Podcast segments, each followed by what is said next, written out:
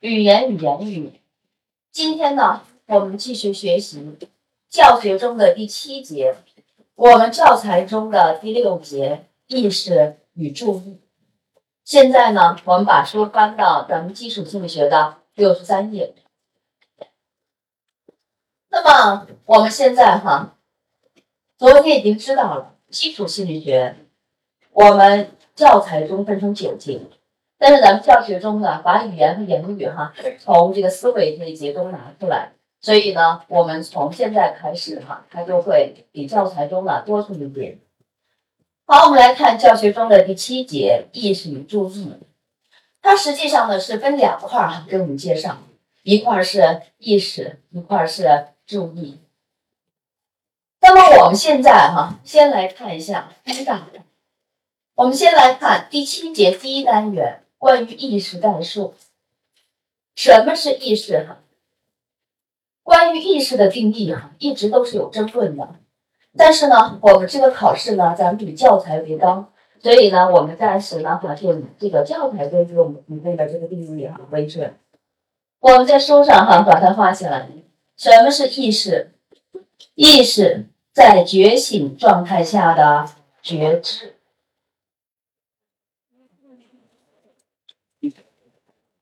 我找找哈，在哪？六十三页哈，倒数第二段的第一行，管理和调节的作用，我们简单了解一下就行了。我们在这里只需要掌握一个考点哈，就是它的定义：意识在觉醒状态的觉知。那么第一单元啊。意识概述，咱们就简单介绍到这儿。重点呢放在了哈，咱们六十四页。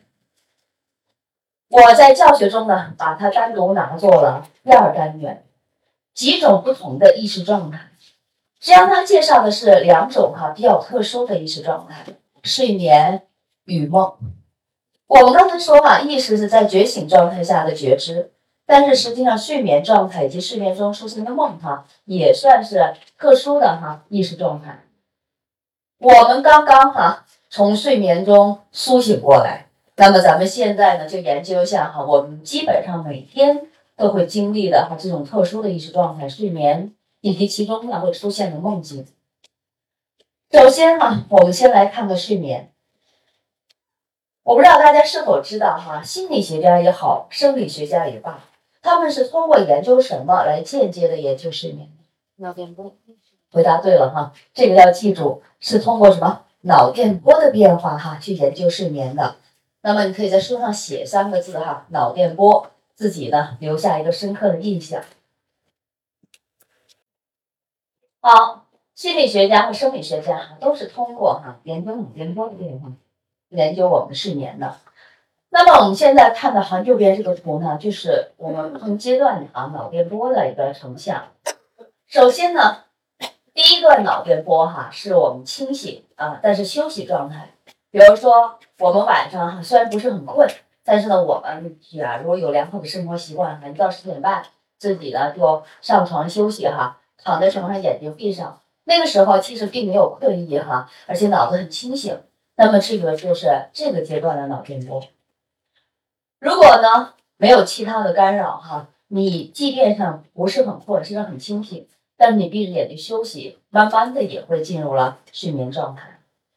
那么第一个阶段呢，它就叫做阶段一。我们可以看到哈，阶段一的脑电波，它的振幅明显比以前怎么样？这个哈变小了，而且频率好像也有所减缓。那么阶段一哈，它也就十几分钟的时间，这个阶段特别容易被吵醒。那么我们自己的感觉是有一点似睡非非睡哈，意识模糊这个状态。但如果你没被吵醒的话，那自然就过渡到阶段二，脑电波也有变化。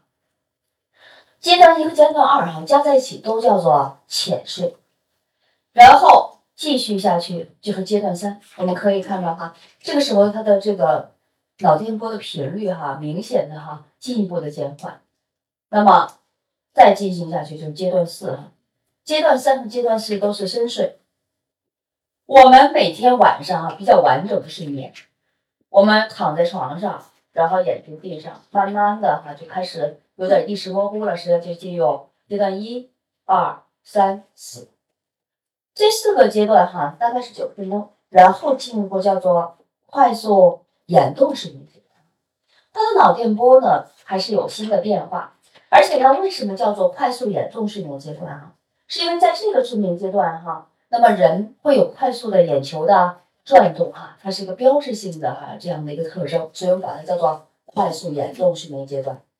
而且百分之九十以上的梦都是出现在这个阶段哈，不是说百分之百的梦境，但起码是百分之九十以上的梦境哈都出现在快速眼动睡眠阶段。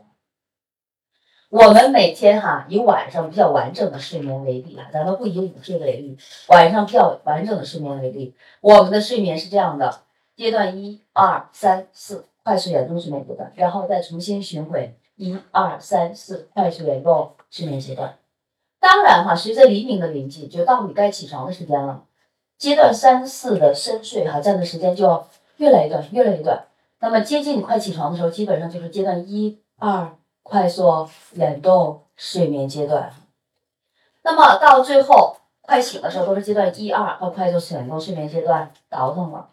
那么大家会发现哈，你早上醒的时候，要不然就睡着睡着，慢慢自己就醒了，因为本身就在可能在浅睡阶段，很容易被一点声音就弄醒；要不然就是被闹钟在梦里揪醒了，因为你接近这个黎明的时候，你基本上三四阶段哈深睡基本是没有的。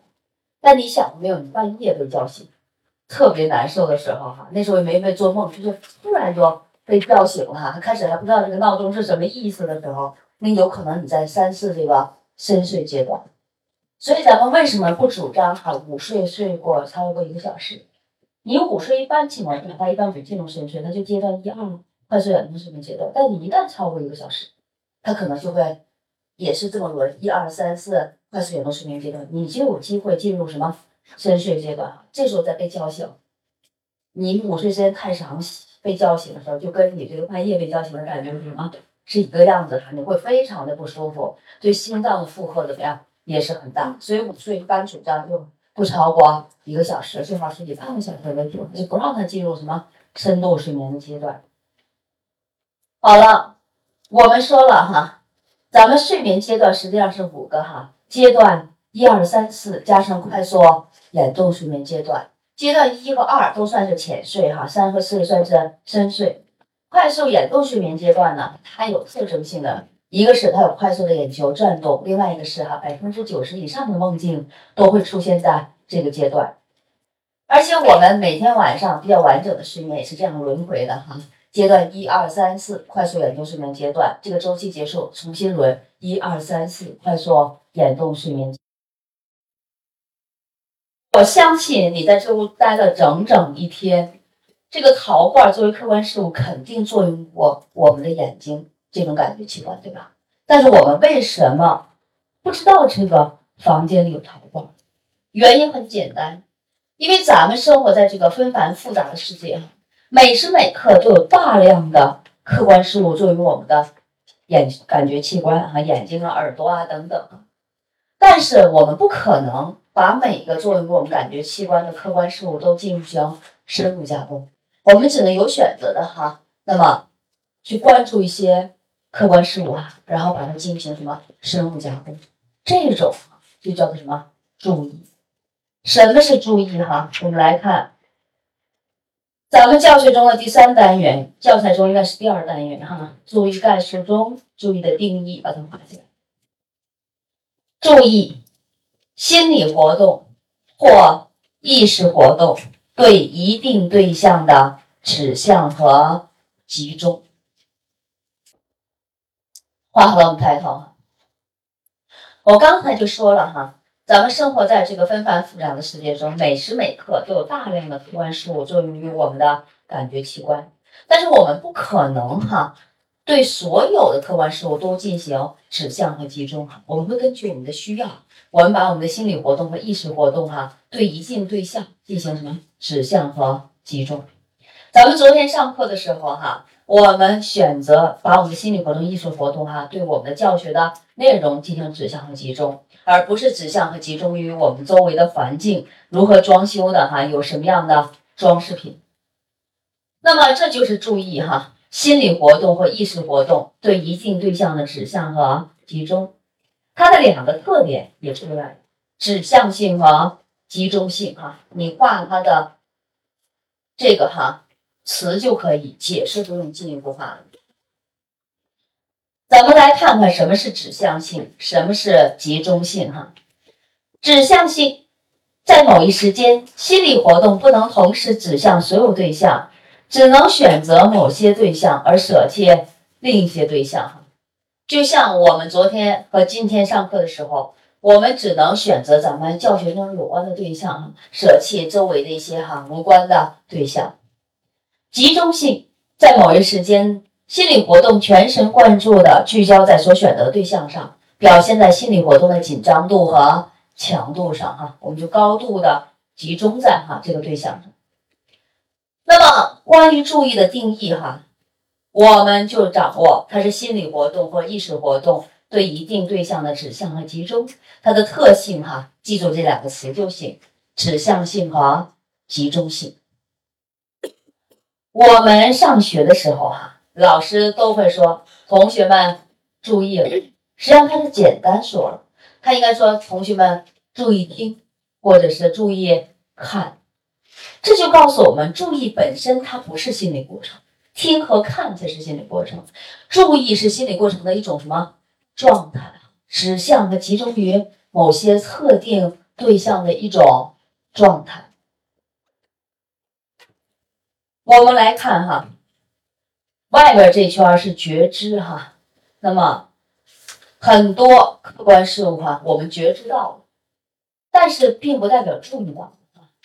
我们通过注意，把那些某些觉知到的怎么样放在我们意识的中心，我们才能对它进行什么深入的加工啊。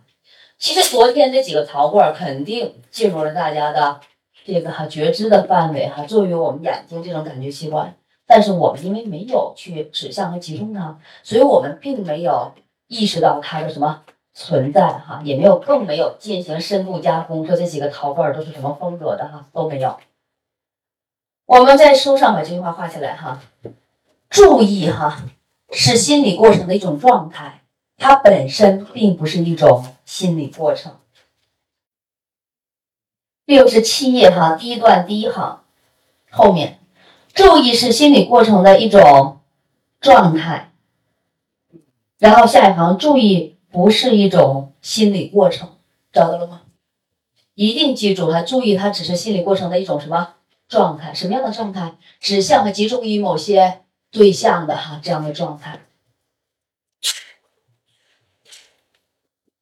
那么我们现在哈讲到，注意是心理过程的一种状态，它本身哈不算是一种心理过程。接下来我们来了解一下注意的种类哈。比如说咱们正上着课呢，有个同学一个东西掉在地上，发生一声巨响，会不会有人回头去看？会哈，那么这种注意哈，事先有没有预定目的？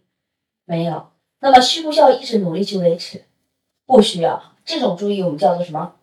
无意注意哈，你不用画，了解一下就行。没有预定目的，不需要意志努力就能维持的注意啊。咱们人有无意注意，动物有没有？有啊。人和动物的无意注意，我觉得是一种动物的本能啊。咱们得随时观察周围发生了什么事情哈，有没有危险，要不要怎么样逃跑哈？就像我们家小芒果哈，现在一岁多了，好点了。它是一四年九月五号出生哈，处女座的。但是芒果似乎没有处女座的那些毛病哈。我觉得它是一个很随和的，然后呢，很想得开的一只狗哈，怎么都行。但它只有一件事情想不开哈，它就是特别黏我妈。然后在一岁之前，我妈只要是哈不在家，它就开嚎，就学狼叫，你知道吗？怎么就是哄，怎么逗哈都不行。有一次我回家哈，就是我抱着它，它学狼叫。后来我想了办法，我也尖叫了几声哈，把它吓得够呛。它就突然停止叫，就眼睛瞪着我，就说为什么你也要叫哈？它这种情况下就属于什么无意注意哈，没有预定目的，也不需要一直维持努力哈，就能维持的注意。人和动物共有哈，其实是一种动物的本能。我们要画下来这个重点哈，什么样的刺激容易引起哈咱们人的无意注意？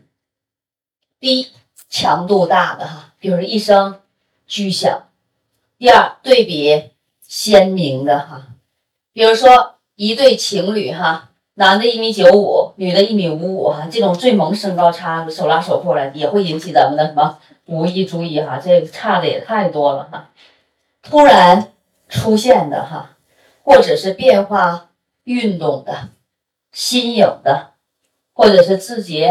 感兴趣的，比如说有时候我在家里哈打扫卫生，电视就开着哈，我也不知道电视在演什么，但突然他来了一句哈，心理学家研研究结果，马上就会引起我的无意注意哈，这是感兴趣的，或者觉得什么有价值的哈，都容易引起我们的无意注意哈。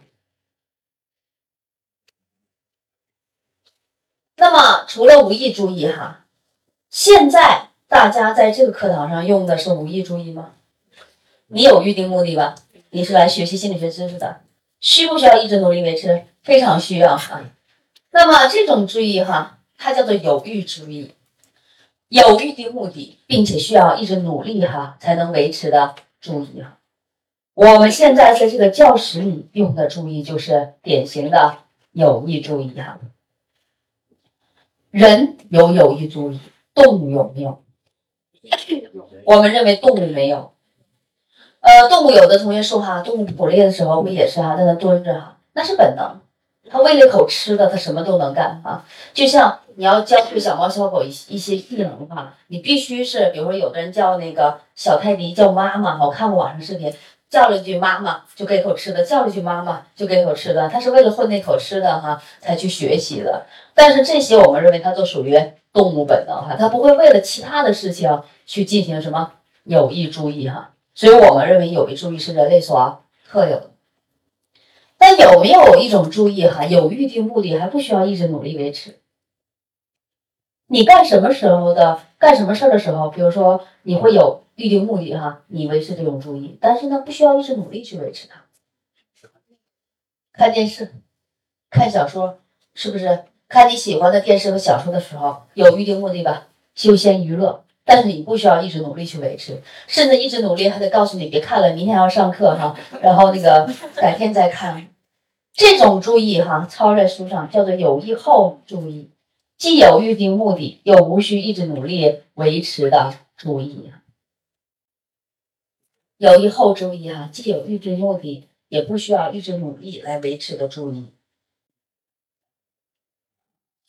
那么我们比如说在休闲娱乐的时候啊，比如看咱们特别喜欢的电视剧的时候，或者看我们特别喜欢小说的时候，基本就属于有意后注意啊，有预定目的，为了阅读小说啊、看电视啊、休闲娱乐，但是呢，不需要一直努力去维持哈，完全被这个注意的对象所吸引过去啊。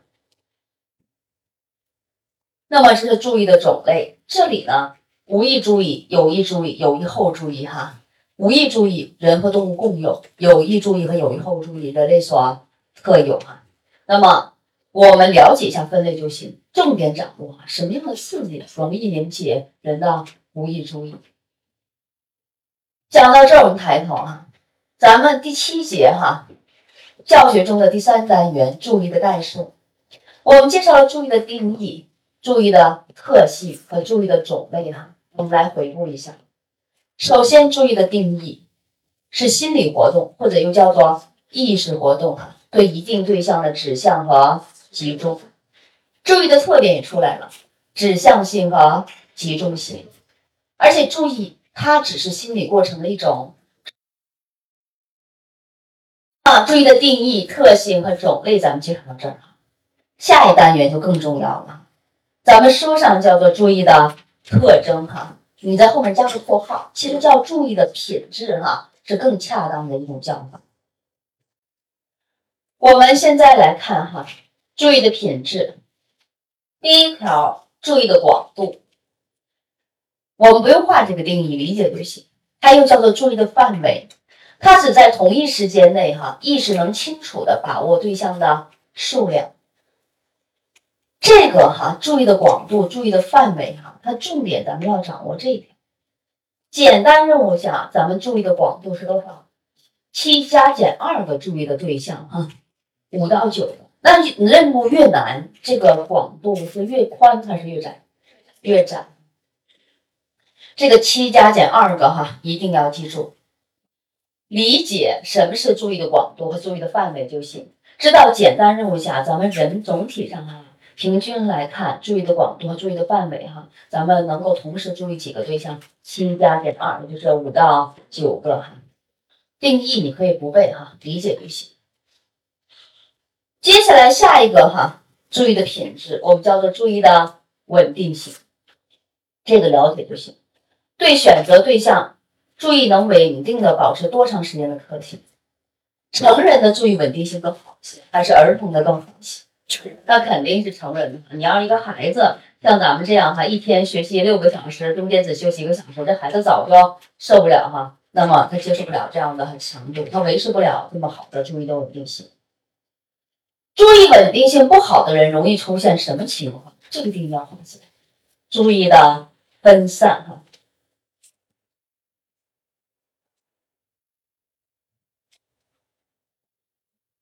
注意的分散，记住它又叫做什么？分心哈，只注意离开了心理活动所要指向的对象，而被无关对象吸引去的现象，找到了吧？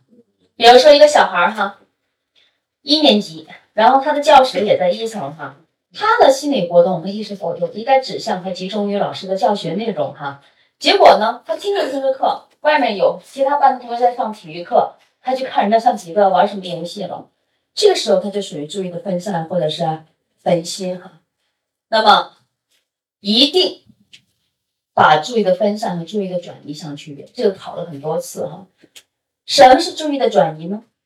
由于任务的变化，注意由一种对象转移到另一种对象上去的现象。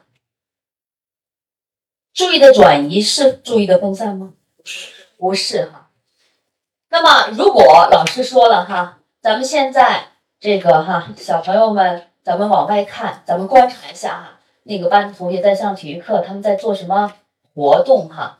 那么这个时候，这个孩子就不叫注意的分散，他是注意的什么转移啊？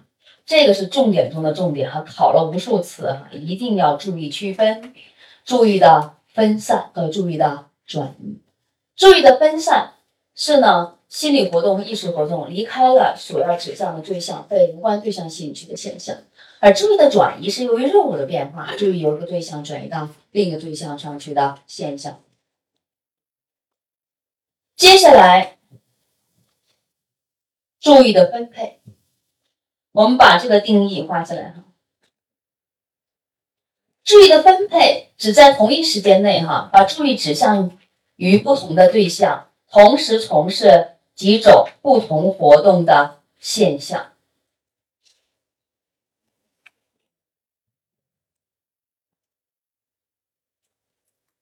那么这叫做注意的分配，在同一时间内哈，把注意指向于不同的对象，那么同时从事哈几种不同活动的现象。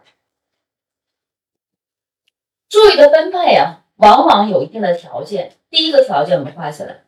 所从事的活动中，必须有些是非常熟悉的。我问大家哈，你能不能一边骑自行车一边跟其他人说话？可以哈，因为骑自行车这个事情，我们只要不是新手的话，就怎么样，很熟悉哈。你要是一个新手骑自行车一边跟人说话，这对他来说就很难哈。那么，因为这些活动对他来说是不够怎么样，这个熟练的。或者是第二个条件哈，也可以，所从事的几种活动之间有内在的联系。见没见过艺人哈自弹自唱？可以哈，但是他弹的唱的肯定是同一首曲子。你见过他弹的这首曲子唱的是另一首曲子？那肯定是非常难以实现的。咱们来看左下角这个女性哈，她的注意的分配，咱们也能做到。在跑步机上走路，然后听着音乐，看着杂志，哈，这个应该没有问题，因为他这个听音乐也好，走路也好，都是非常熟悉的这种哈活动。他主要的注意都集中在这个看上哈，看杂志、看报纸上。但是右边这个男士的，你能做到这种注意的分配吗？一边开车，一边看报纸，一边打电话，还要一边喝咖啡，这就是哈。所以呢，真实这种人是不存在的，他只能画个漫画哈。真实能干这种事的人，他也不会在世上再活着了。那么，这就是注意的分配哈，它是有条件的。注意的分配能这种哈，我觉得还算是一种能力呢，有高有低哈。你要注意分配能力差的人，真的就可能会这个哈，比如说，最好不要去学开车，学了也最好不要上路。那么。我现在都不会开车，就是被新闻里那些女司机给吓的。那么，有的我老公他们同事的媳妇儿哈，然后学拿到了驾照以后，他同事呢就是作为老婆的陪练哈，去了这个练了几次，练了几次以后，他这个同事就跟我老公说，回家就把他媳妇儿的驾照撕了，就坚决不让他老婆上车哈去开车。为什么？在那开车呢哈，然后呢，他老公说。你要干嘛？他媳妇说：“我开车呀。”他说：“你为什么不闪刹车？”他说：“我为什么要闪刹车？那前面还有人，好十米远了，你为什么不闪刹车或者掰过去？”哈，他媳妇说：“哪有人？他只能看见这块儿，就挡风玻璃副驾的位置，他已经怎么样看不到了？哈，就是他的注意分配能力相对来说是比较差的。就像我们有一次，我虽然不会开车，但是我能看出来一个人开的好不好。我们在最左侧车道正常行驶，右面一个车。直接就从右三车道滋滋蹦过来哈，我们不踩刹车就撞到他车门上了。然后一看也是个女司机哈，就她根本就不看后视镜哈，她的注意的分配只能是前面啊，然后这个有的时候挂档还得低头看看哈，幸亏还开的自动挡，有的开手动挡的先得看看档怎么挂，这一低头前面什么情况就不知道了。那么当然注意的分配这种哈能力也是可以练的。我以前看过读者的一篇文章，哈，这还是十几二十年前的看了读者一篇文章。有个男性当时三十多岁，哈，他是家里最小的孩子，他爸妈都是中科院的科学家，而且都是那种一个是搞物理的，一个是可能是数学的。然后有一天呢，这个男士哈，他很奇怪，他是他们家的奇葩哈，他是自己学文的，然后看一个古籍，就看到这个三朝，呃，好像是南朝时期的刘勰哈，说的是左手发方，右手画圆哈，他自己就试了一下，画不行。然后他们家老太太回来了，那时候他们家老太太已经退休了，但是科学家没有真正的退休哈。然后从这个单位回来，老太太虽然七十多岁了哈，但是因为是科学家嘛，对事物抱有好奇心，然后也自己在那试哈，画方画圆。他这个男士呢，他就有事就出去了，然后两个小时以后回家一看五点了，他妈妈也没吩咐保姆做什么饭哈，就是把家里的这个哈打印纸都画差不多了哈，也没画出来。这时候他们家老爷子也回来了。他老爷子一看，哎，这个河南，看我给你画哈，一画就是马上就成了，左手方，右手圆。这个男生就很惊讶，在他心里，他妈妈就是黄蓉哈，天资聪颖，他爸爸就是郭靖啊，主要靠后天努力哈。但是呢，他没想到他爸爸在这个方面哈，确实比他妈妈强很多。他爸就说呢，他当年在国外留学的时候哈，就有名华裔的教授，那么就是让大家练注意的分配能力，而且现场还给大家演示一下。这个华裔教授虽然他不是中国籍了，但是他对中国文化非常的这个敬仰，而且他自己家里家教很严哈，他的中文呐、中文的底蕴都很好。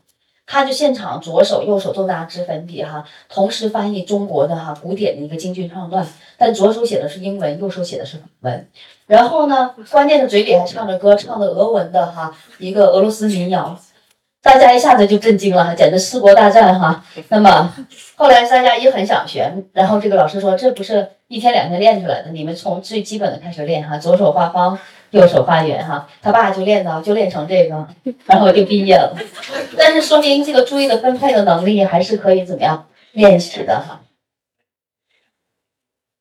我们讲到这儿哈，注意的品质。咱们刚才说了一个是注意的广度，或者叫做注意的范围哈。咱们说一般是合理的，咱们注意的广度是七加减二个。然后了解了注意的稳定性哈，知道就行哈。成人比儿童的注意稳定性要好。如果一个人的注意稳定性差，他就容易出现注意的分散，又叫做分心。一定区别注意的分散和注意转移的区分哈，它们俩完全不一样。那么注意的分配，知道这两个条。要么就是某些活动啊特别熟悉，要么什么活动之间有内在的联系哈。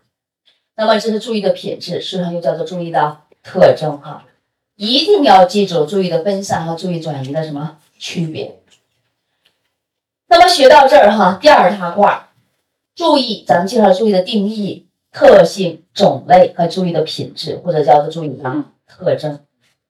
讲到这儿哈，第七节意识与注意，咱们就介绍到这儿。那么讲到这儿哈，我们现在把之前讲的内容先回顾一下哈。咱们第一节讲的是什么？概述。第二节讲的是心理活动的生理基础。从第三节开始，第三节感觉和知觉，第四节记忆，第五节思维，三四五节都叫什么？认知。现在想起来了是吧？三四五节都是认知哈。然后咱们的第六节语言与言语，第七节意识与注意啊，它跟所有的心理现象跟心理过程都有一定的关系啊。那实际上讲到这儿哈，我们基础心理学第一大块研究内容认知，主要的感觉、知觉、记忆、思维，以及与它相关的语言、言语了，意识与注意了，咱们就怎么样介绍到这儿。再往下就是第二大块，第八节需要与动机，然后是第三块，第九节情绪、情感和意志，然后是第四块，第十节能力和人格。好，讲到这儿哈。咱们呢，上午休息两次啊，咱们先休息十五分钟，咱们开始休息。